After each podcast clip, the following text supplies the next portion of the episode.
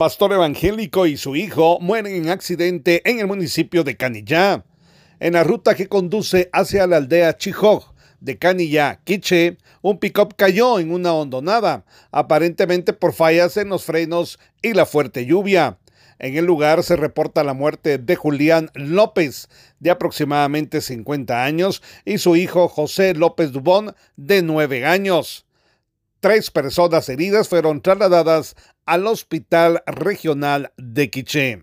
Julián López era pastor de la Iglesia de Dios Rigos de Agua Viva de dicho municipio. Desde Emisoras Unidas, Quiche reportó Carlos Recinos. Primera en noticias, primera en deportes.